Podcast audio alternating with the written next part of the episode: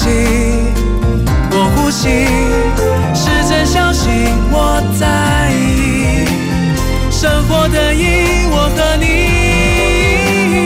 高雄广播九四三，九四三。社区营造、城乡发展、城市行销、交通规划、社会公平、民主参与、公共的事、你我的事。欢迎收听《公事好好说》，公司好好讲，公司呵呵共。本节目由高雄广播电台与国立中山大学公共事务管理研究所合作直播。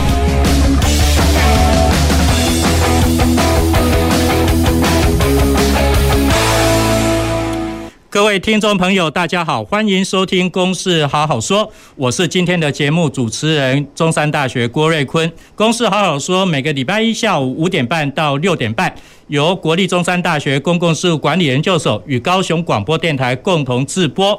我们今天呢要讨论的主题呢是产业转型多元布局。那特别要强调的是传统产业。那传统产业呢到底是什么呢？等一下我会请我们的来宾呢也来跟我们说明一下，跟大家来做一些呃分享的一个部分。但是在呃节目开始之前呢，我先介绍今天来到我们节目现场的几位来宾。首先呢，在我旁边的呢是我们高雄市政府呃那个经济发展局。经发局的副局长高振远高副局长，跟我们听观众打个招呼。呃，主持人好，还有各位来宾，大家好，我是高雄市政府经发局副局长高振远。那接下来呢，是在不止在我们高雄市，在全台湾呢都非常有名的一家果子店哈，饼店。那我们旧正南呢，李雄庆李董事长。呃，主持人好，各位听众们大家好，啊、呃，我是旧正南饼店李雄庆。好，那第三位呢是也是传统产业哈，来自我们龙顺渔业顺义集团呢，呃，那个王总经理王志远。主持人，呃，各位观众朋友，大家好，大家晚安。好，那今天要讨论的的产业转型呢，我们特别呢是针对所谓的传统产业。那我依照呢我们以前行政院经济经济建设委员会呢所做的分析呢，他提到说，传统产业的定义呢是传统制造业、非知识密集的服务业以及农林渔牧这三大类。那以传统产业来讲的话呢，它占整个我们国民生产的毛额呢 GDP 的比例呢是逐年的降低，但是呢，传统产业的企业家数或者是从业的员工数，那事实上呢还是在成长的。那从我们管理学的观点来讲的话呢，我们会一直在讲说，没有过时的产业，只有过时的管理。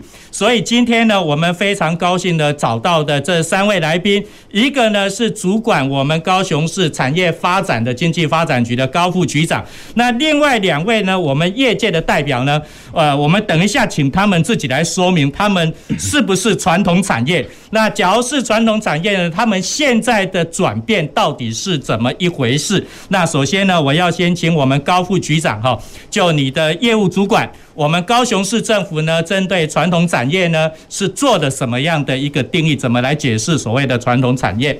哦，好的，谢谢主持人呐哈。那我想这个题目，我刚刚诚如主持人说的，开宗明义说的哈，今天题目是传统产业的转型。那这一个部分，我先跟大家报告一下哈，高雄市的产业结构大概是怎么样哈？高雄市一年的呃总产值，各个产业的总产值大概四点八兆左右哈。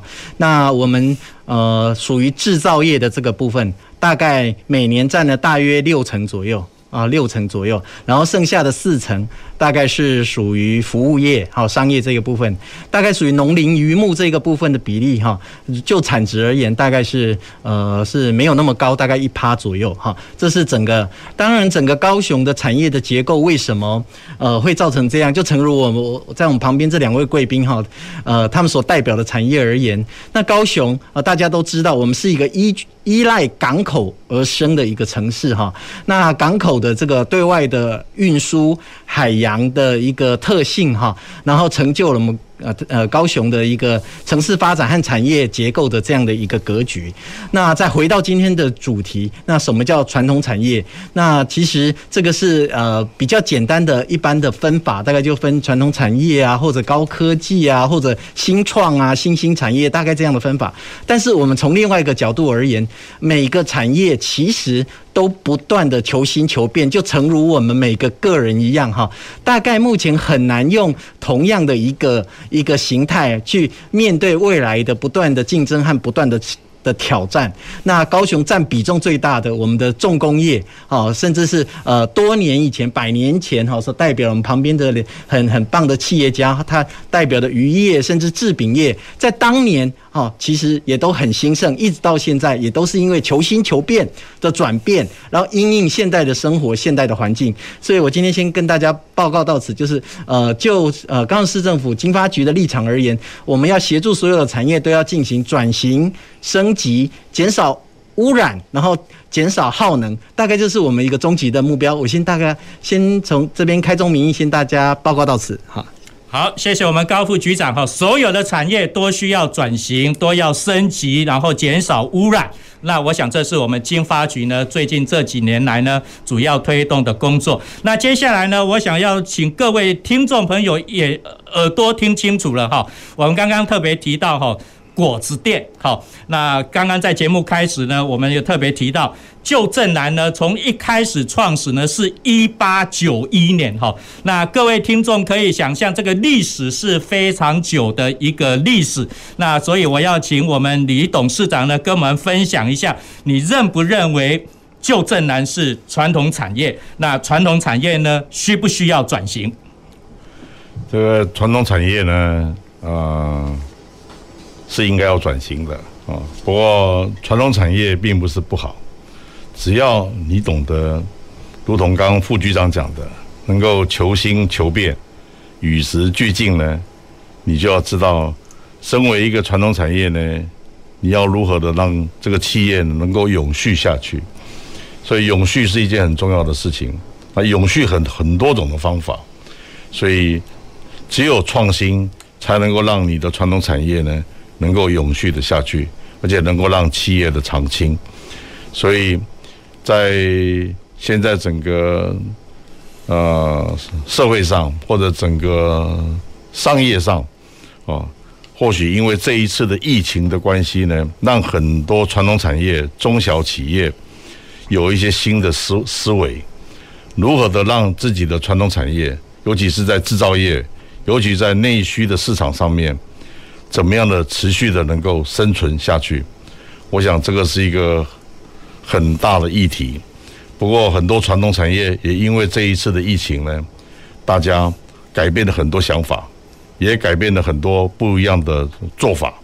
我觉得这是一件非常这个啊值得啊可以去了解，或者是值得去啊观摩的地方。所以呢，就如同刚刚主持人讲的，传统产业没有不好。可是传统产业要与时俱进，要懂得永续，要懂得怎么样让企业能够长青下去。以上是我跟各位啊听众们做一个分享啊，谢谢。好，谢谢李董事长。哈，传统产业需要永续，也需要创新。哈，那所以呢，包括从去年到现在的疫情呢，事实上也对我们传统产业呢产生蛮大的一个影响。有的呢撑不过去，可能就是要结束营业，这个就要撒优娜娜了。哈，那有的呢可能要转型，包括你如何面对你的消费者呢，也需要去做一些的改变，因为受到疫情的影响。那接下来呢，我们刚刚讲到制造业，哈。那个饼店啊，或许我们可以算是从原料用原料加工，以制造业为主。那当然呢，呃，等一下我们想李董事长还会再进一步的一个分享哈。那不只是制造，那也要包括直接面对消费者，也要有一些消费的感官的感受的一个部分。那接下来呢，我们龙顺渔业哦，顺义超低温的部分呢。大家可以听听到的，就是从龙顺渔业，就是我们刚刚所讲的一级产业的部分哈。从龙林渔牧，那所以呢，龙顺渔业呢是从渔业起家的一个行业。然后呢，我要先跟各位听众讲哈，在伦敦的希斯洛机场的尾鱼沙拉是我们台湾之光，我们龙顺渔业提供的啊。所以现在呢，我要请我们王总经理呢，也跟我们分享一下，呃，龙顺，你承不承认龙顺渔业呢，也是一个传统产业？那传统产业呢，需不需要来做这些转型呢？王总经理，好，谢谢郭老师。呃，今天跟各位呃听众呢分享一下我们顺义跟龙顺集团，呃，在这个呃第一个就是说是不是归在这个传统行业哈？那第二个我们是不是有面临这个转型的一个挑战？那针对第一点呢，我跟各位听众分享一下，呃，在我的认知里面，我认为传统产业是一个呃非常需要负责任的行业，因为它是一步一脚印，很辛苦的。比如像李大哥他们的饼店，它是很多是要用手工做的。那我们的水产品的捕捞呢，也需要很多呃海上很辛苦的这些同仁跟这些兄弟他们去呃把这个渔获的收捕呢，把它完成。那呃这样的一个事业呢，事实上在这几百年来都一直在都在运行。那我们。顺义呢，非常的幸呃，非常的庆幸，在零六年的时候，因为这个海洋局还有这个行政农委会看到了这个台湾转型的这个需要呢，就大力的鼓励我们来推动这个超低温的冷冻加工厂跟这个这个通路。那也在很顺利的在零八年建厂以后呢，我们就一路在台湾呃推广这样的一个生鱼片。那所以当然在这个面对这个整个过程中，从捕鱼。好，到运输，然后到加工要流通，我们在这过程中呢，呃，可能就呃看到了很多的机会。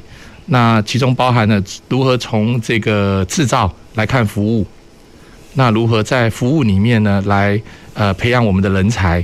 好，好像好，比如说我们顺益刚开始切这个生鱼片，我们都是招揽大学生，好，他们都没有切过生鱼片，那我们来呃开始呃培养他们，好，来来经营这个店店铺。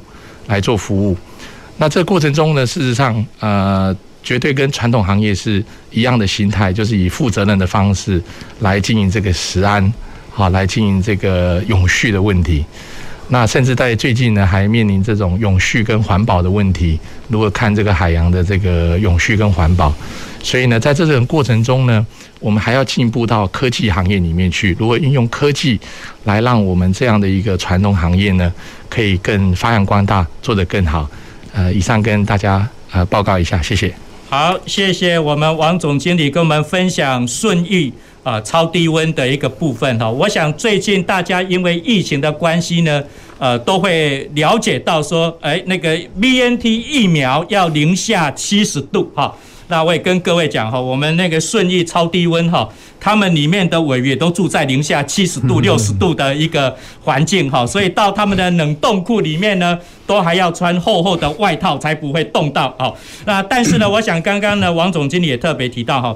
传统产业有它的社会责任，哦，要负责任的部分。那这边呢，我要跟各位听众做一个分享，哦。事实上呢，我们传统产业其实它提供的就业人数其实是不少的，哈。我们有一些高科技的产业。反而现在都可以，因为所谓无人工厂，那所以先相对就减少它的员工数。但是传统产业呢，呃，你要切沙西米，以后会不会 AI 也会切沙西米？说不定可以。但是目前呢，要切沙西米呢，还是要由人工来啊分切这个沙西米的一个部分。那制饼。有时候我们还会特别强调是手工饼哈，那我想这些产业呢，他们的确呢也都做了改变。那从刚刚我们两位呃产业界的代表来讲哈，其实传统产业哈真的也在转型了。我们下一个阶段呢，我们要请我们两位业者业界的代表特别跟我们讲说他们怎么在做转型。比如说我们刚刚讲说饼类，以前结婚的短饼哦大饼，订婚的喜饼。都是比较大，而且呢比较油、比较甜，但是呢可能现在也不符合我们现在的生活的一个习惯。那当然不只是这个口味的调整，我相信呢，包括如何面对消费者、如何销售，也都有很大的改变。是不是可以请李董事长呢跟我们分享一下哈？传统产业以旧正南为例，呃。要如何转型，好，或过去如何转型。那要转型的过程呢，是我们就要把过去抛弃掉了。那你要保留的是什么？要抛弃的是什么？可以请李董事长跟我们分享吗？哦，这是一个很很深的问题哈。这企业要转型啊，实际上要先做好，要先盘点啊。你要你要转型，或者说你在传统产业上面你要怎么样去持续，你要先去盘点。而且现在事实上是消费者导向，不是制造业导向啊。然后。你的你的对象是谁？所以事实上，就如同刚刚主持人讲的，我们一定会在我们的口味上面，我们一定会在我们的产型上面，我们一定可能会在我们的包装上面，以及我们可能在我们的服务上面，我们都要做很不一样的创新，对，哦，包能够让消费者能够觉得说我们是在改变的。而且这个改变是因为他们的需要，我们才做改变的，而不是自己觉得说你的东西很好，哦，自己的东西很好，自己的东西很好吃，你自己说自己好，不代表说真的很好，而是要消费者来认同的，哦，所以这个这里面也还要最主要是因为我们是做做食品做制造，制造里面因为我们有零售，所以我们又必须要制造服务。所以呢，在这一块呢，我们必须要非常非常的务实的，一步一脚印的下去做哈。食安的问题，这个环保的问题啊，然后再来就是说，我们我们要还要考虑到，我们像我们就这样的食品商品里面呢，有十项以上呢，几乎都是有碳足迹认证的啊。然后我们对环境的这个的这个爱护，不能说因为我是制造。我对环境就不去珍惜了，你这个就是如同刚刚主持人讲的，你有很重要的社会责任。这个企业社会责任呢，也是我们旧振南很很很务实在做的一部分啊。一个好的企业，你如果赚了钱，你如果说要好好的去做好这个所谓的企业社会责任呢，这个是必须要有计划下去做的啊。所以刚刚如同主持人讲的，我们做食品不能说我们。啊，今年要做多少的业绩？今年要做多少的营业额？可是做食品的呢，你应该要很清楚的了解，说我今年的我的食安不能出问题的，我的环境要注意的，我的食安不能出问题的。每一年都是要注意到这个问题，每一年都要不都是要为消费者去把关很多事情的。这个不是说啊嘴巴这样讲啊，而是说你真的要务实的下去做，只有这样子，你才能够再续。百年的传承，谢谢。好，谢谢李董事长哈。那一个食品的制造者，那要考虑到消费者的需求哈，从口味、包装、服务，那包括减少如何去减少碳足迹。那甚至于也要包括去照顾到所谓的企业社会责任。那借这个机会也跟各位听众朋友分享哈，我们旧正南呢，在去年得到《远见》杂志有关企业社会责任的小巨人奖哈。呃，依照法令，他们是不需要提出企业社会责任报告，但是他们还是勇敢的啊做了下去。那接下来呢，要请教我们王总经理哈。那刚刚也提到说食安永续，那我们顺义呢？也是从打捞渔业，然后也包括有有那个那个气作的生产渔业，然后包括现在也透过顺益啊生鱼片直接面对了消费者。好，那我想呢，养鱼呢，我在之前在王总经理他们公司也看到一段影片哈。现在捕捞渔业也是高科技的哈，不是你所想象的，他们也要用无人机，也要用直升机，然后去赶鱼的一个部分。我想这些呢，大概也都是过去难以想象啊，两鱼啊都是两鱼啊，怎么还要还要无人机，还要直升机哈？王总经理能不能跟我们分享一下？好，谢谢主持人。呃，跟各位观众分享，呃，就是龙顺集团渔业这一块的。呃呃，遇到的一些状况，然后我们如何来突破？那刚刚郭老师提到我们这个高科技的捕捞，那事实上我们最自豪的并不是这个高科技的捕捞，因为这个资源它是有限的哈，所以我们真的是要好好把它保育。那现在世界上呃都有这种配额的管呃管理，那每个渔场它都有开始在过去这二十年有建立一个很好的一套履历的一个管理。那我们顺义现在给消费者所呈现的，就是从海上捕捞、运输、加工，甚至我们自己的货车，好一路送到我们的餐厅。那这样的履历的呃一个过程呢，就是为了确保这个鱼货的这个品质，它呈现到这个餐厅是呃是完整的。好，那刚刚郭老师有提到那个疫苗呢，呃，在零下七十度它是活的。那我们这个超低温的技术就是把这个细胞活化保存起来，海上捕捞的时候急速的零达到这个零下六十度，在短短的十五个小时，那运输也是超低温，船舱也是超低温，加工厂也是超低温，车子运送到店里也要超低温，那直到消费者要吃才呃透过解冻，然后完整的送到餐桌上。那这样的一个过程呢，不但可以确保我们食品的安全以外呢，也可以确保我们这个生鱼片的鲜度。嗯，这样的一个技术，事实上在日本已经有将近六十几年的呃一个时间了。嗯，那我们台湾可能在这一块呢，在顺义代推动的时候呢，呃，也也也也慢慢的在台湾变成一个主流的一个产品，也就是说超低温，可能现在大家在市面上会看的比较多。那我们首先面临的一几个呃问题呢，我们一一把它解决的，就是从第一个，呃，如何去呃好捕捞这个鱼，然后再到呃如何运送，那再到如何呃加工，啊，那如何呃把它送到餐厅。那事实上我，我我觉得我们传统里面遇到的比较多问题是如何吸引人才，因为在过去可能在这样的一个这么辛苦的行业下，要吸引年轻人来投入就会。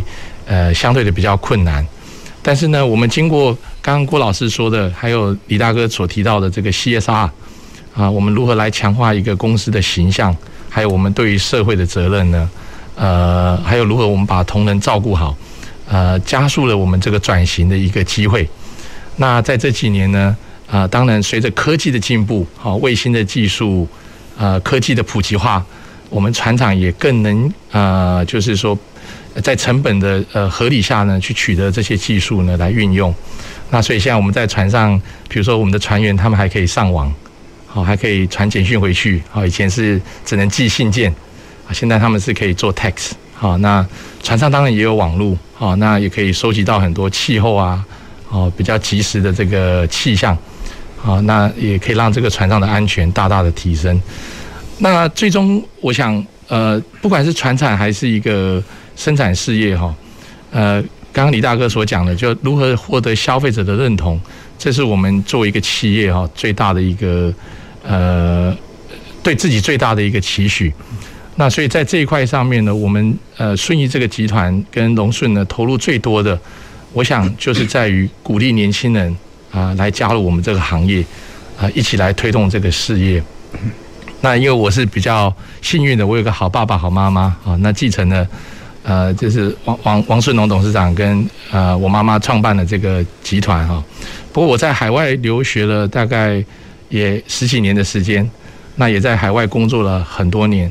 我觉得我们在企业转型的过程中呢，呃，面对长辈也好，面对比我们更资深的前辈也好，我们年轻人一定要有更多的耐心，好，一定要更多的耐心，然后也要有呃坚决的勇气，就是说把我们所看到的问题。啊，如何像刚刚李大哥说的，把它做了一个盘点，然后来做一个分析，啊，更精确的分析，然后一起来解决啊，我们企业里面会面临的这个问题。那我想这样应该就可以很顺利的，慢慢的做到我们这个转型的这样的一个呃一个一个目标啊。谢谢。好，非常谢谢我们王总经理哈。那我不想听众朋友你们大概可以从刚刚李董事长、王总经理他们的谈话里面哈，传统产业。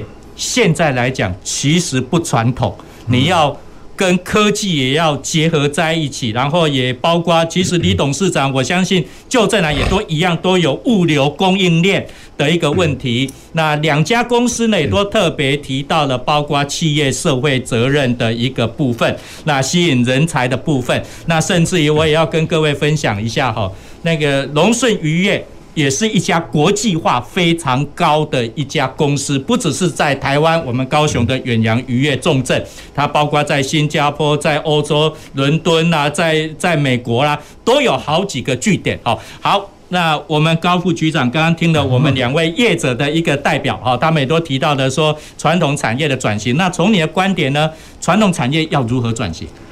嗯，好，那个刚刚两位我们高雄很优质的企业哈的企业主，他说他们提出来是他们直接在呃商场上实战的一个很宝贵的一个经验哈。那就一个公部门的一个同仁来讲哈，我们呃的感受是这样子哈，就是。呃，主持人问到传统产业就是要呃，到底要抛弃到传统吗？其实很显然，一定不是这样子哈。我想呃，刚刚从两位的分享中，我们可以看到哈，如何真正要抛弃的是，反而呃，过去旧的时代，比如说对于。呃，一些环境的一些伤害，或者对一些能源的损耗啊，所谓的不永续的那些呃状况，我想那可能是为了适应新的潮流，这个是一定要抛弃。那至于什么要保留的什么，从两位的身上看出来，要保留的当然就是更重要的就是呃呃原本原来的初衷啊哈，创办这个企业的初衷，以及它所衍生到现在的一些历史。文化这种丰富的内涵的素养，还有企业的理念，那更重要的是，其实从两位的身上，我们都看到他们都很乐于学习。哈，尽尽管是已经有一定的规模、一定的历史年代，但是他们都很愿意学习，跟年轻人互动在一起，然后学习新的科技。那我想这样子的话，呃，不管是传统产业或者是呃各行各业，如果都曾像两位一样保持这样的心，我想这样的转型哦、呃，一定呃，它的路途就不会这么的艰难哈。这样我相信这样一定会呃达到一定的成果哈。好，我想传统产业的转型呢，直接面对消费者是一个很重要的一件事情啊。那诚如我们刚刚我们经发局高副局长讲哈，要抛弃的是抛弃可能对环境不永续、耗能的部分，或者呢可能包括对健康比较不友善的哈。刚刚我们讲说传统的饼业。可能是高油脂或者是高热量的一个部分。那现在呢，消费者的口味是非常多元的啊，他要享受的一个方式。诶，最近不晓得各位有没有听到，大家都非常强调所谓的仪式感哈，仪式感。所以呢，不管我要吃生鱼片也好，或者我要吃中秋月饼也好，那可能也都要有一定的仪式感哈。那假假饼配得，或者是配。Whisky 也好哈，或者是包括吃生鱼片，呃，你要配什么样的酒？日本清酒或者是白酒、红酒啊啊，那个餐桌餐盘要怎么样呈现？我想这个仪式感呢，可能是现在大家非常重视的一个部分。那当然，这是多是从所谓消费者的需求呢，我们可以看到传统产业，你不能再只是传统的阿公阿妈的干妈店，你真的是要去做一些改变。当然，阿公阿妈的干妈店也是有它的特色，某种程度是。是我们要保留，但是某种程度呢，也要面对消费者呢去去做一些改变，因为包括我们不只是怀旧，我们也希望有创新的部分。好，我们休息一下下，等一下回到我们节目现场，不要走开。好，南台湾的活力，南台湾的热情，南台湾的魔力，我不可抗拒。因为有，要向全世界看齐，在 FM 九四点三创造奇迹。高雄广播电台。喝尬脚，切，不需要嘞。我中山路的彪虎哥嘞。来来来，彪虎哥，驾照拿出来。诶，警察队。哇吼！无照驾驶哦，你是标虎哥还是壁虎哥啊？无照驾驶小型车或机器脚踏车，处新台币六千元以上一万两千元以下罚款。驾驶人未满十八岁，其法定代理人或监护人还必须陪同上道路交通安全讲习课程。另外，持有轻型机车驾照的民众也不应越级骑重型机车上路。无照不上路，不违规驾驶。高雄九四三关心您。大家好，我是高雄市政府青年局局长张以礼。疫情期间，你们产生哪些喜爱的新奇事物呢？Action 熊耀眼全国戏剧短片比赛，即日起征件到九月十三号，活动总奖金高达十万元。熊爱 N 的笑脸，赶快手刀报名起来！相亲请搜寻 Facebook 活动专业二零二一 Action 熊耀眼全国戏剧短片比赛，腋下的爱。以上广告由高雄市政府青年局提供。听众朋友，电脑晚上不关机的电量，可以让一台影印机印出一万张纸，一万张纸啊！所以晚上电脑不用的话，也不要一直开着，就关机，让它休息一下吧。我是吴俊宏。欢迎继续收听和你一起爱地球、做环保的高雄广播电台 FN 九四点三 AN 一零八九。教育部提醒大家，开学防疫不松懈，请家长每日量孩子体温，如有发烧，请就医并在家休息。上课时要全程佩戴口罩，采固定座位、固定成员。使用空调时保持通风良好，用餐时采个人套餐。使用隔板或维持社交距离，不并桌、不交谈。校园防疫不松懈，安心学习有保障。以上广告由教育部提供。随时陪伴着你，你最好的麻吉，空中串联一起，分享点点滴滴。九十三，九十三，九十三，你最麻吉的电台。公共的事，你我的事。您现在所收听的是高雄广播电台与国立中山大学公共事务管理研究所合作制播的《公事好好说》。好，欢迎回到我们《公司好好说》节目现场，我是今天的节目主持人郭瑞坤。那我们今天讨论的题目呢是产业转型多元布局，那特别呢是针对传统产业的转型。那我们今天邀请到的来宾呢，由我们高雄市政府呃经发局高正远副局长，还有我们旧正南。呃，李董事长，好，李雄庆李董事长，还有我们顺义超低温的呃王志远王总经理，那他们两位呢，业界的代表呢，事实上都是从传统产业出发，然后现在呢，都积极的在迎接新的挑战，在做创新改变的部分，把他们的传统产业呢，啊、呃，变成。不只是有传统，也要有创新，也要有那个新的思潮的一个部分。那我们接下来呢，要讨论的主题呢是，呃，转型期间会遇到什么样的困难与挑战啊？那转型，大家有讲说转型是阵痛，好，转型是痛苦的。那我想呢，这边也要麻烦我们两位业界的代表哈。呃，跟我们分享一下哈，因为我相信在我们收音机前面应该有很多传统产业的一个业者、传统产业的朋友，他们也可能想要转型。但是呢，转型的话，一定会遇到一些困难，或者是不晓得要如何着手。那今天我们两位业界的代表，李董事长跟王总经理呢，呃，麻烦你们分别来跟我们啊、听众朋友呢来说明一下，呃，转型的时候呢会遇到什么样的挑战？那要怎么来克服这些的一个困难？呃，李董事长，好，谢谢。我想就如同刚刚主持人讲的，这个。转型是一件非常重要的事情。我用最近比较啊的实际的案例跟各位听众们、大家们分享哈啊，比如说我们旧正南最近在做，已经开始在做所谓的数位转型。这个数位转型呢，事实上我们早在两三年前就在进行这个数位转型了。那这一两年来呢，政府一直大力的提倡数位转型。那数位转型是一个趋势啊。那为什么我们今天要去做数位转型呢？那今天要去做数位转型，最主要的重点就是，你如果身为一家公司的负责人，你要非常精准的了解何谓数位转型。你了解数位转型之后，这整个力道才能够由上而下很精准的去执行。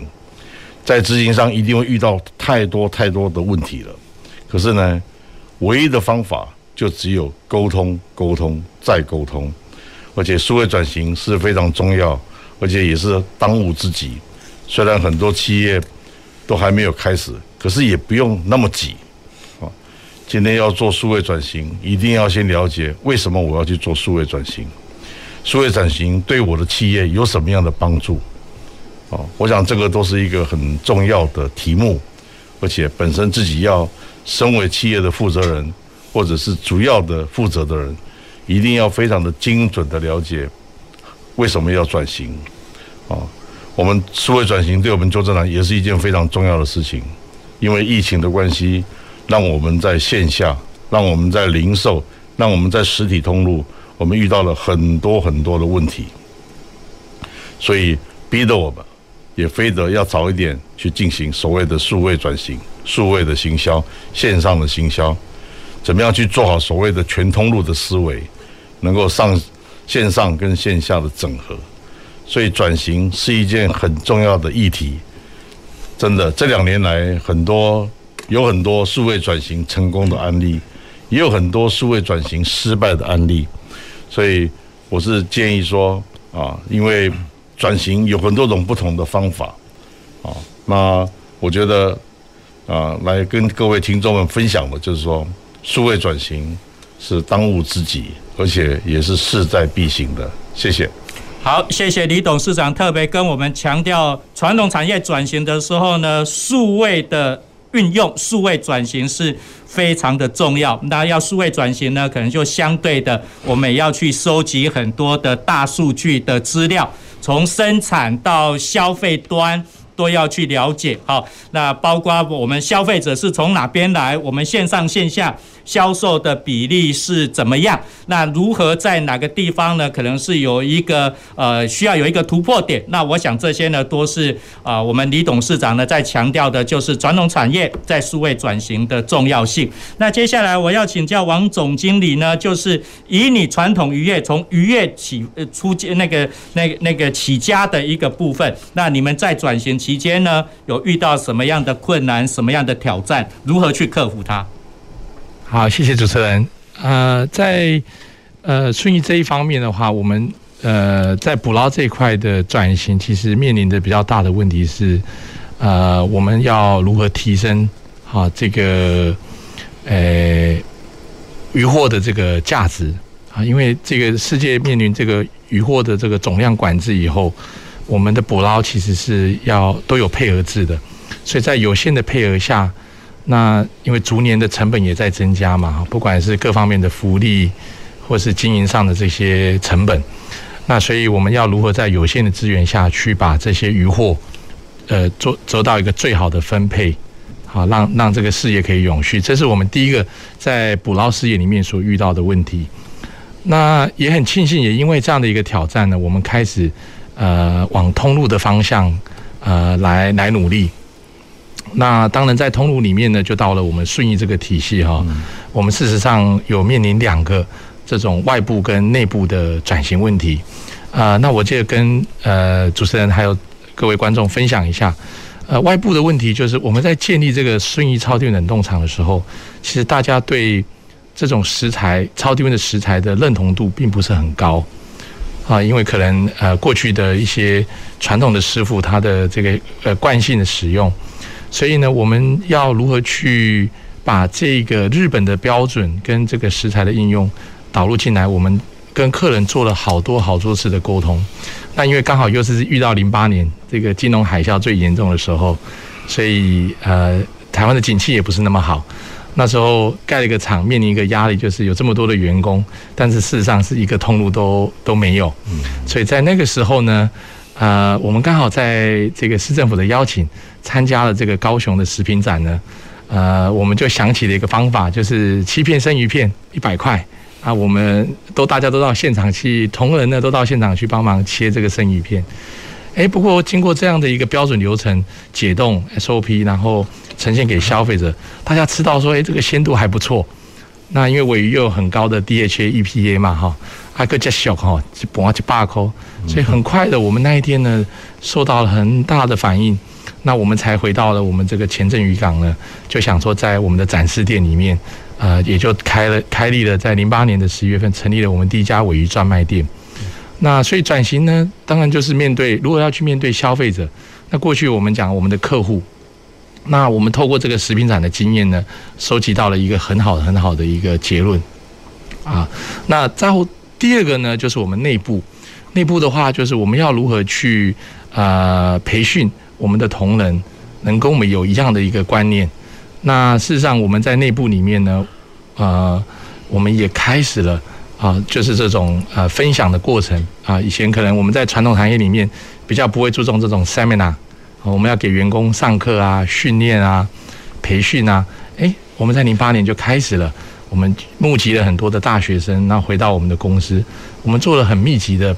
培训，那他们是从履历开始，从我们的渔获来源、渔获的管理，呃，可能跟各位观众报告一下，其实您可能不了解，超低温的鱼呢，有活鱼，有半活鱼，也有死鱼，每一块鱼的解冻方式其实都有点不一样，我们分为 A、B、C 级。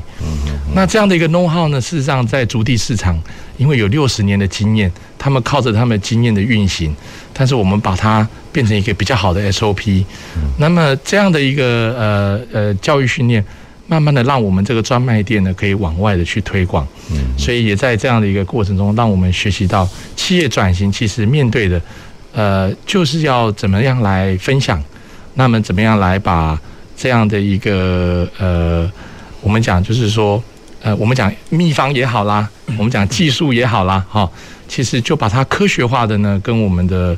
呃，同事，好，来来做于这个这个提升。那以上跟大家分享，谢谢。好，谢谢王总经理哈。王总经理刚刚也把他从上游的生产，然后包括到通路所做的改变，跟大家的分享哈。特别是我们远洋渔业的捕捞，有国际上的公约。有总量的管制，所以即使你同样捕捞一吨鱼，你一吨鱼呢是卖五千块美金呢，还是你一吨鱼可以卖到一万块美金呢？这个价值就差了一倍，所以。呃，龙顺渔业呢，他们就把这个上游的这个渔获的价值呢，把它提高了。然后内部的部分呢，呃，也做了一些改变，不管是改变消费者哈，我相信很多听众朋友也一定都会说，很老爱想清哈，现捞的活鱼可能是最新鲜的部分，但是假如不会处理或者是没有适度的一个呃保存的话，它也未必是啊干净卫生的部分。所以呢，在通路上。从外部啊，传统产业也要去参加食品展，也要去参加商品展。直接面对消费者，那同仁呢也要做内部的培训，哈。那以前不是都尽量多赚钱，你们尽量坐在位置多接触客户，但是呢也要从培力、从培养内部的员工开始，哈。那高副局长呢，你也听到两位业者呢，他们提到的就是说在转型期间他们怎么去做。那我相信经发局这边呢，可能也遇到更多的业者。那你遇到的这么多的业者，他们在转型上经常会遇到什么样的困难，怎么样的挑战？哦，好，呃，的确，我们接触了各式各样的业者哈。嗯。那我们综观起来，大概呃，面对转型会遇到的困难哈与挑战，大概可以分几个面向。第一个哈，大概呃，我想很多企业在一开始的草创的时代，好，比如说我们所谓的第一代，跟后面的，比如说我们刚刚的王总哈，他经过留洋之后哈，他第二代。其实这个呃，彼此一代和一代之间的内部的组织文化的想法哈，这个有时候的确是像董事长李董说的，要常常内部要沟通哈，就是一代的精英里面跟二代有时候这内部就是需要去沟通哈，这这是第一点。那第二个部分好，那既然已经确定了一定要转，那接下来那就是那没有人是为了转而转，一定是有问题的发生哈，要所以要去诊断课题。到底现在的企业，我们现在面对的是怎样的问题？是市场性市场改变的问题呢？大环境结构改变的问题呢？还是我们生产制成的过程中，我们的服务的内容产生的问题？还是我们的行销？好，是到底是哪一个部分？就必须去找出问题。那当然，也许这样讲，大家觉得这很、这很、这很理理理论呐啊！但是事实上，光是找出问题，这个我想郭老师在学术界就知道。光是命题这件事就是一个大课题哈，有时候真的，因为我们常常深陷其中，我们反而呃没有办法完全理解哈，我完全很很冷静的找出那个真正问题在哪。这时候就要借助外力。那借助外力的方法，那政府这边通常的协能协助的就是我们提供一些资源，中央的资源或地方的资源，让企业可以去申请，找专业者来进行诊断。那或者是说，我们来媒合一些一些跨域的一些新创的团队来协助我们的企业哈。进行一些专业的一些一些诊断的一些协助的一些一些过程啊哈。那至于这个题目呃找到之后，那怎么解和谁能解？那呃是不是要导入数位的？呃，一些工具啊，甚甚至是不是有新的行销方式？这个都是需要像老呃刚刚董事长说的，不断的沟通，好，新旧之间，经营者、行销者、生产者之间要一不停的沟通的过程。那政府的角色就是在这期间提供必要的一些呃资源的协助和一些界面的整合。那比如说刚刚王总经理讲的，呃，透过会展。会议展览的方式，好，我们就把这样的一个作品哦，提供到国际的舞台上去做这样的行销，这样的呈现。那比如说我们之前跟呃旧振南这边也合作，除了 AR、VR 的导入，新的科技导入之后，诶，比如说礼品盒的包装设计，啊，这个我们也可以找呃专业的美编设计人员来来帮忙。那所以政府就是呃在企业的这些环节哈，大概稍微补他们的一点点，给他们一点资源的协助，大概这个就是我们的角色和功能。好，谢谢高副局长哈。那其实刚刚高副局长也提到一个问题，是刚刚我们没有提到的哈，代监、二代接班、三代接班、二代、三代经营理念不大一样的一个问题哈。我在这边也跟我们听众朋友分享哈。那我上个礼拜也到我们大寮有一家工厂是做专门做冬瓜茶砖的。做黑糖砖的哈，那以往的这种冬瓜茶砖可能都是一大包里面啊放了很多块，但是现在呢，他们是变成是小块的包装的方式，然后这个包装里面呢还告诉消费者呢你要怎么来使用冬瓜茶砖。那黑糖的部分呢，他们也变成是，诶，我可以加热水去调匀就可以，而且那个那个那个那个黑糖的糖砖。也有各式各样的口味，你可以礼拜一到礼拜七，好，星期天一天一种不同的口味，有有男生需要的，有女生需要的，哈，有不同的黑糖的的口味。我想这些都是面对消费者的需要，哈。那我们高富呢也特别提到说，那也可以找一些专业者来做一些的诊断，哈。那比如说是产品不好啦，或者是我们的价格没有竞争力啦，或者是我们行销的通路没有做好。比较好的通路啊，或者是我们没有一些呃杀手级的呃促销的一个手段，我想这些呢，可能都是我们传统产业呢在转型的时候呢，呃或多或少呃会面临到的问题。好，那我们进入到最后一个阶段呢，我们这个阶段呢，要从我们高副局长这边开始哈。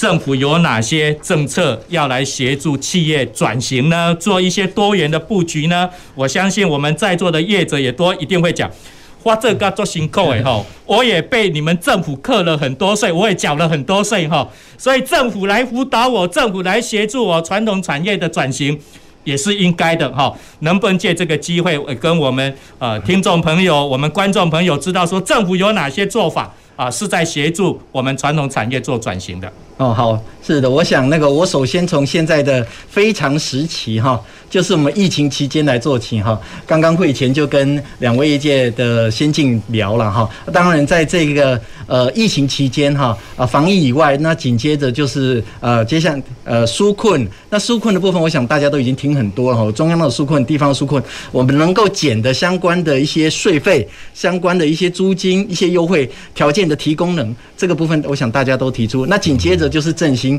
那振兴的这个阶段，我们呃正在筹划。我想大家都可以听到中央的振兴以外，地方各县市政府都其实都在加码了哈。那高雄市政府正在研拟，市长已经也提出了哈。这个我们的加码，相信呃结果也不会让大家失望。我想这个是呃特殊特殊时期我们赶快应应的做法。那针针对一般例行性的做法哈，除了我刚刚跟大家报告的以外，比如说呃企业如果呃。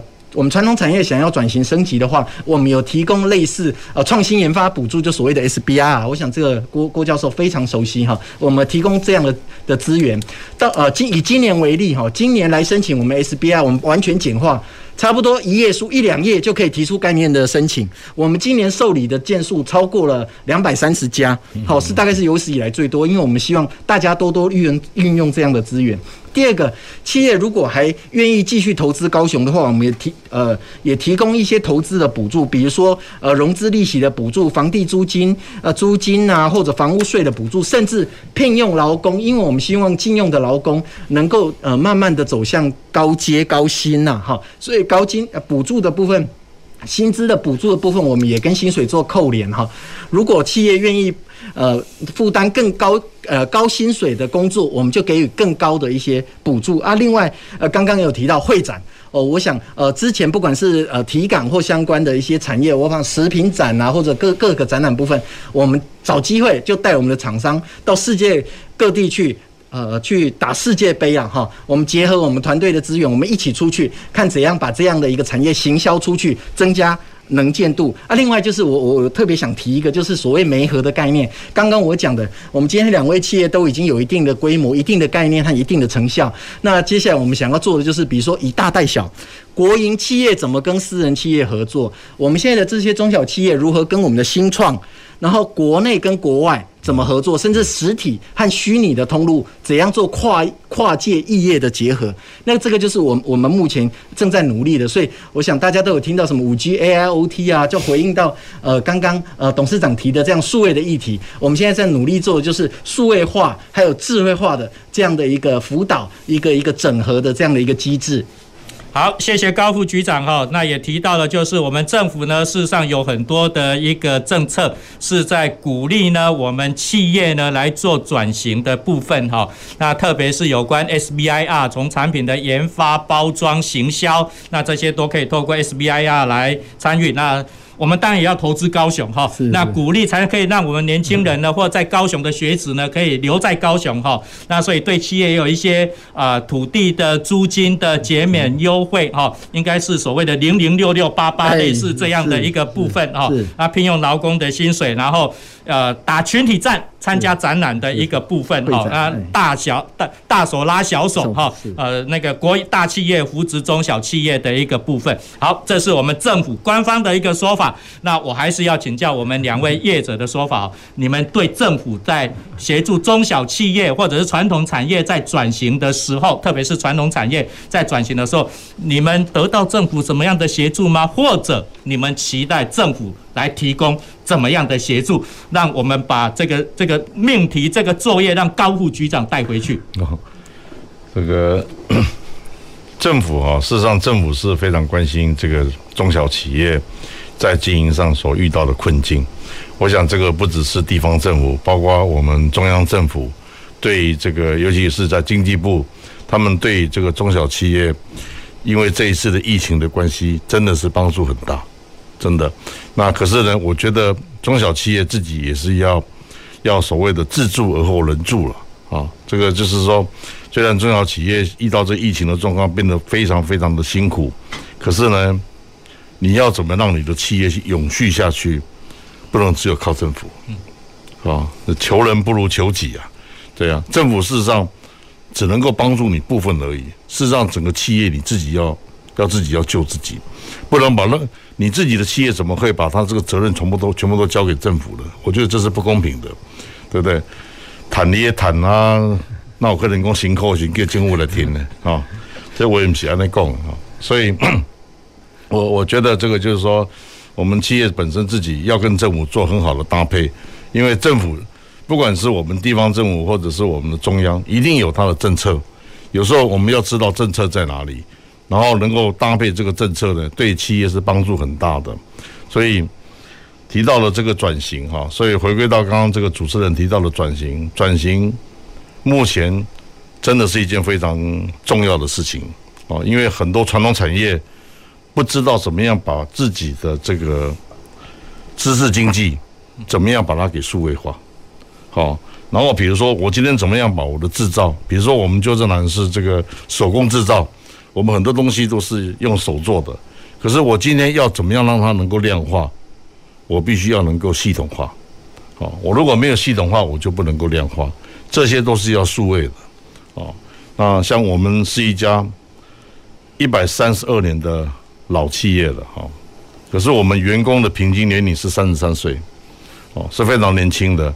所以，所以在这方面我们有非常好的竞争力哈，而且我们也是深耕高雄，因为我们来高在高雄已经非常非常非常的久了哈，而且我是第四代哈，所以我觉得这个遇到目前这个状况呢，大家只有就是共体时间了哦，那一起努力，然后透过转型，透过创新，能够让自己的企业能够持续的去改变，然后与时俱进。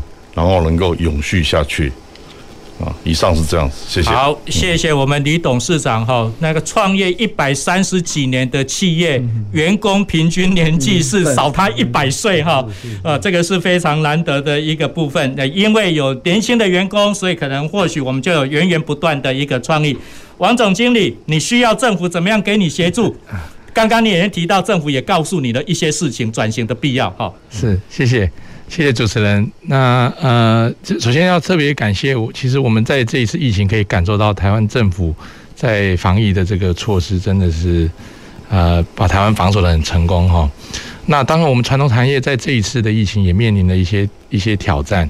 那当然呃，我们也希望说呃可以让自己再做得更好。那我们。呃，我我我的感觉是，我觉得我们现在的这个社会呢，其实大家的信任度都是蛮高的，而且也非常的和谐。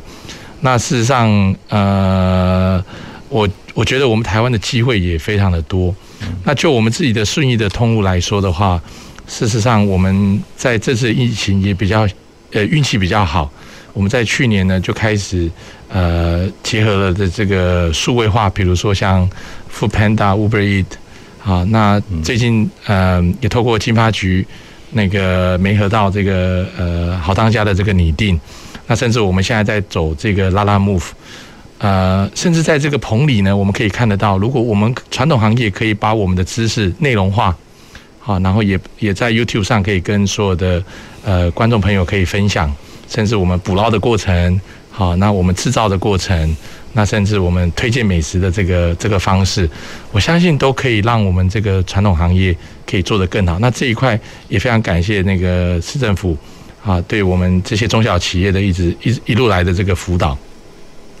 那在传统行业的话呢，我们传统捕捞行业这一块呢，呃，因为我们的疫情的影响，事实上我们的呃船员还有我们的干部。他们在这一次的防疫过程中是比较辛苦的，那成本也呃变相的增加的非常的厉害。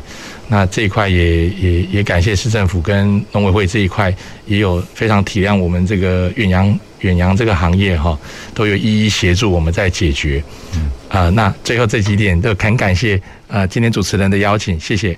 好，谢谢我们王总经理跟我们的分享哈。那传统产业其实现在呢，你也要有竞争力，也要朝数位化去发展哈。所以刚刚我们王总监也提到哈。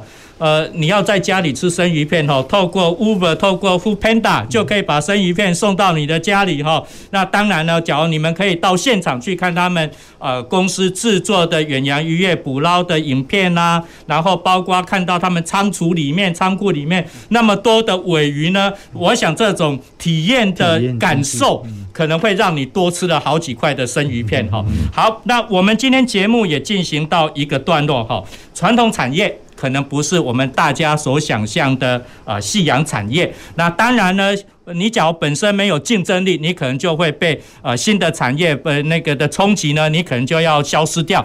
但是呢，我相信我们政府呢也有很多的策略，也需要来辅导这些传统产业的转型。那透过呢我们政府的协助，我们自己业界业界呢也要有一定的竞争力，相信我们的传统产业一定可以越来越好，也越来越有竞争力，可以迎这迎接。更多越来新的一个挑战。那我们节目呢，今天就到这个地方告一个段落。公事好好说，每个礼拜一下午五点半到六点半，请你准时收听。拜拜。公事好好说节目由高雄广播电台与国立中山大学公共事务管理研究所合作制播，每周一下午五点三十分进行到六点三十分。谢谢您的收听。